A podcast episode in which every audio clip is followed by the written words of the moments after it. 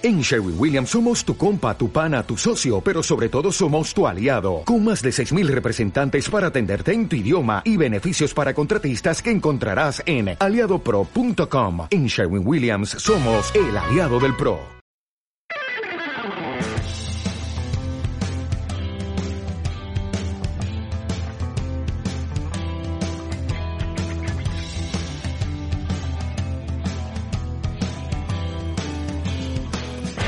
Buenos días, buenas tardes, buenas noches, bienvenidos a Bulos, Falacias y otras historias.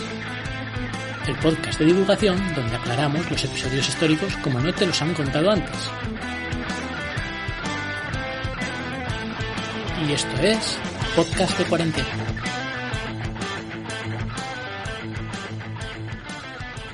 ¿Qué tal amigos y amigas? Otro día más difundiendo el saber, el rigor histórico y emocionándonos con las historias que os traemos al canal. En este contexto, el conflicto ruso-ucraniano que está habiendo y que se está televisando por todas partes nos ha traído recuerdos de una francotiradora de la Segunda Guerra Mundial que justamente con nuestra sección de francotiradores nos viene como anillo al dedo hablar sobre ella. Es conocida como la más exitosa de la historia y hemos considerado oportuno hablar de Lyudmila Pavlichenko, o más conocida como Lady Muerte. Lyudmila Pavlichenko, o vamos a denominarla para que no sea tan largo, Liuda, Liuda, nacida en verano de 1916, fue una historiadora y francotiradora soviética que combatió durante la Segunda Guerra Mundial. El total de sus muertes confirmadas fue 309, siendo la más exitosa, como hemos mencionado. Nació en una pequeña localidad rural ucraniana de Vila Tserkia. Su padre fue antiguo soldado durante la Primera Guerra Mundial y su madre fue profesora de idiomas en la escuela local. En 1931, a la edad de 25 años, no, 15 años, perdón, se trasladó a Kiev con su familia por motivos laborales de su padre. Allí conoció a su primer marido, con el cual tuvo su primer hijo, criado por la abuela de Liuda. Posteriormente, eh, sigo primer marido porque tendría tres en total. Ya hablaremos sobre ello. En Kiev trabajó como obrera en la fábrica Arsenal o Arsenal Army. Aquí, en esta fábrica, proporcionaba una serie de actividades para pasar el tiempo libre. El instructor del club de tiro de la fábrica convenció a Liuda para que se uniese. Esta se unió y posteriormente bueno, se incorporó a un club de tiro de la Asociación Paramilitar tomando cursos como francotiradoras. También aquí tuvo un entrenamiento completo sobre orientación de la zona, lanzamiento de granadas, entrenamiento físico, etc. Como podéis ver, eh, muchos de nuestros francotiradores han tenido ya, previos a la guerra, un entrenamiento y unos conocimientos más que básicos sobre lo que es la caza, el tiro, etc. En 1936 ingresó en la Facultad de Historia de la Universidad Estatal Taras Shevchenko, que está en Kiev actualmente. Cinco años después le ofrecieron un trabajo como ayudante jefe de investigación en la Biblioteca Pública de Odessa, el cual facilitaría su trabajo final de licenciatura, por lo tanto, aceptó. Sin embargo, el 22 de junio de 1941 es el día de la invasión alemana de la Unión Soviética, lo que ya comentamos en el capítulo de Vasily Zaitsev, la Operación Barbarroja. Liuda se ofrece voluntaria para unirse al Ejército Rojo, y a los pocos días Liuda ya estaba de camino hacia Besarabia. Sin embargo, no fue la única. Alrededor de dos mil mujeres desempeñaron el mismo rol en las tropas soviéticas, aunque solo 500 de ellas sobrevivieron a la guerra. Y solo Liuda alcanzó el récord por el que sería recordada hoy en día. El inicio como francotiradora sería la batalla de Odessa, donde abatió a sus dos primeras víctimas. Fue herida a los 10 días de combate y evacuada al hospital donde se recuperó para volver a reincorporarse. Al regresar al frente, había sido ascendida a cabo, la cabo Pavlichenko luchó aproximadamente dos meses y medio cerca de Odessa y al término del asedio de la ciudad, aunque la deshecha soviética era una realidad, Pavlichenko había causado ya 187 bajas al enemigo. Aquí sí que estamos hablando de una mujer de 25 años de edad que ya había causado varias bajas al enemigo nazi. Durante el verano de 1941, la fuerza con la que los alemanes empujaban la frontera soviética hacia el este parecía imparable.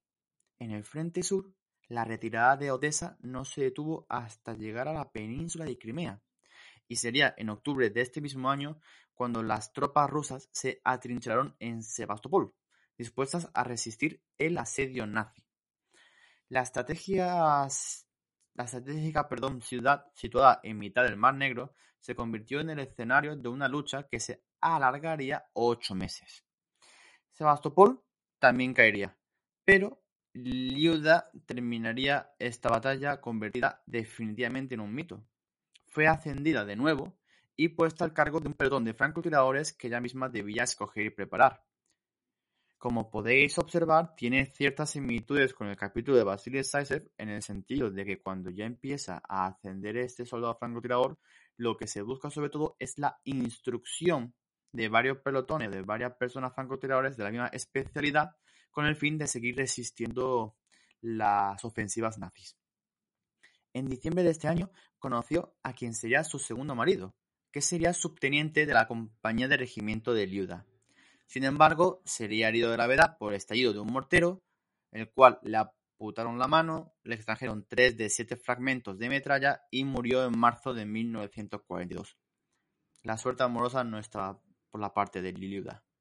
En junio del 42 ya tenía 309 muertes confirmadas de soldados y oficiales enemigos, en el cual se incluyen 36 francotiradores alemanes.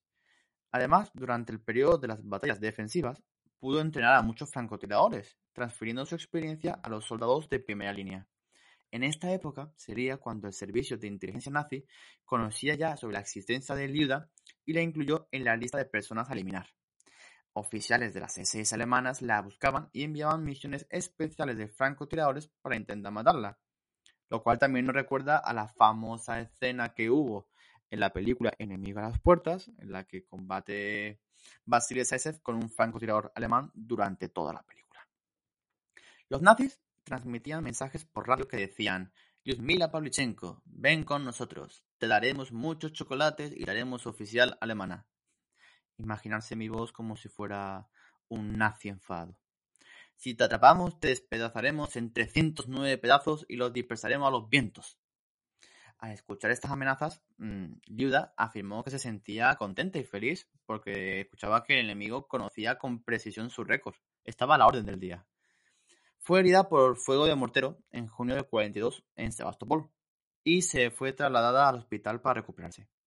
A estas alturas, Liuda era ampliamente conocida, por lo que se convirtió en un objetivo militar y empezó a ser apodada como Lady Death, es decir, Lady Muerte.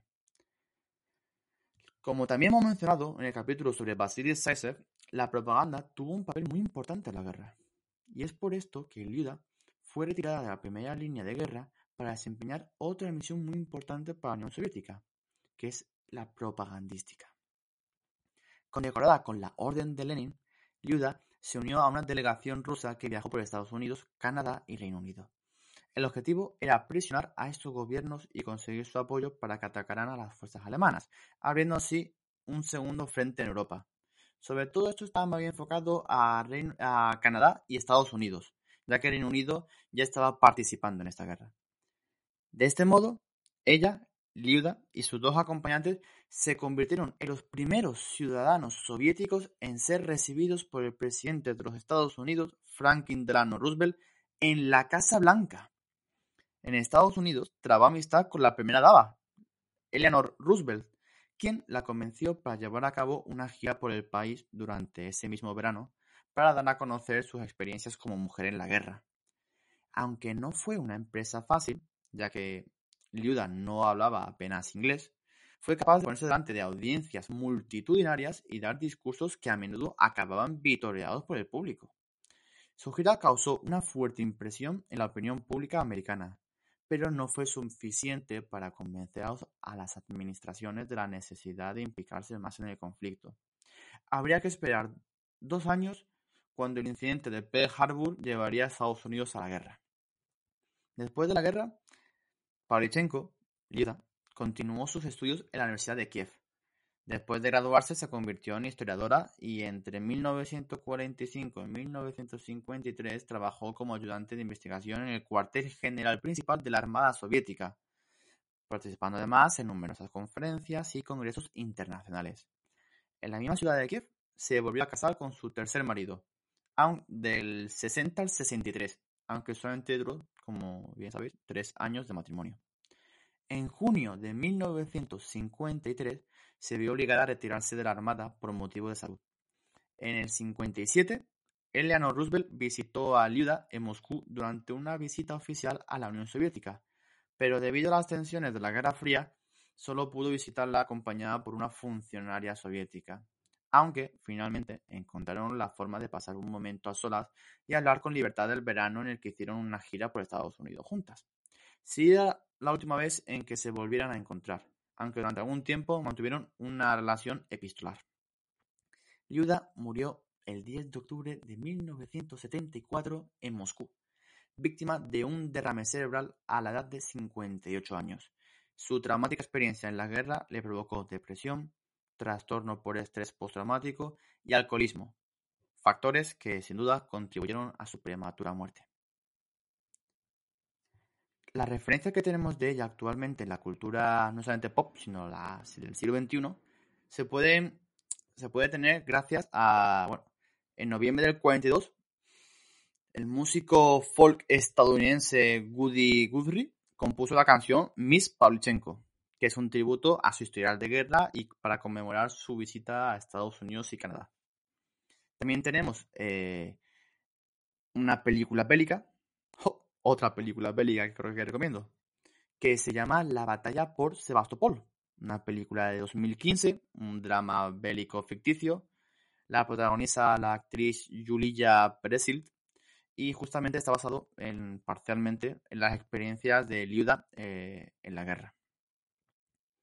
También el 27 de septiembre de 2018 se inauguró en Madrid, en el barrio de Ciudad Lineal, el mural feminista de la Concepción que representa a 15 mujeres de diferentes partes del mundo y muy distintas ocupaciones, que a lo largo de la historia han sido un claro referente del feminismo. Pues bien, entre estas mujeres homenajeadas está la francotiradora Liuda Pavlichenko.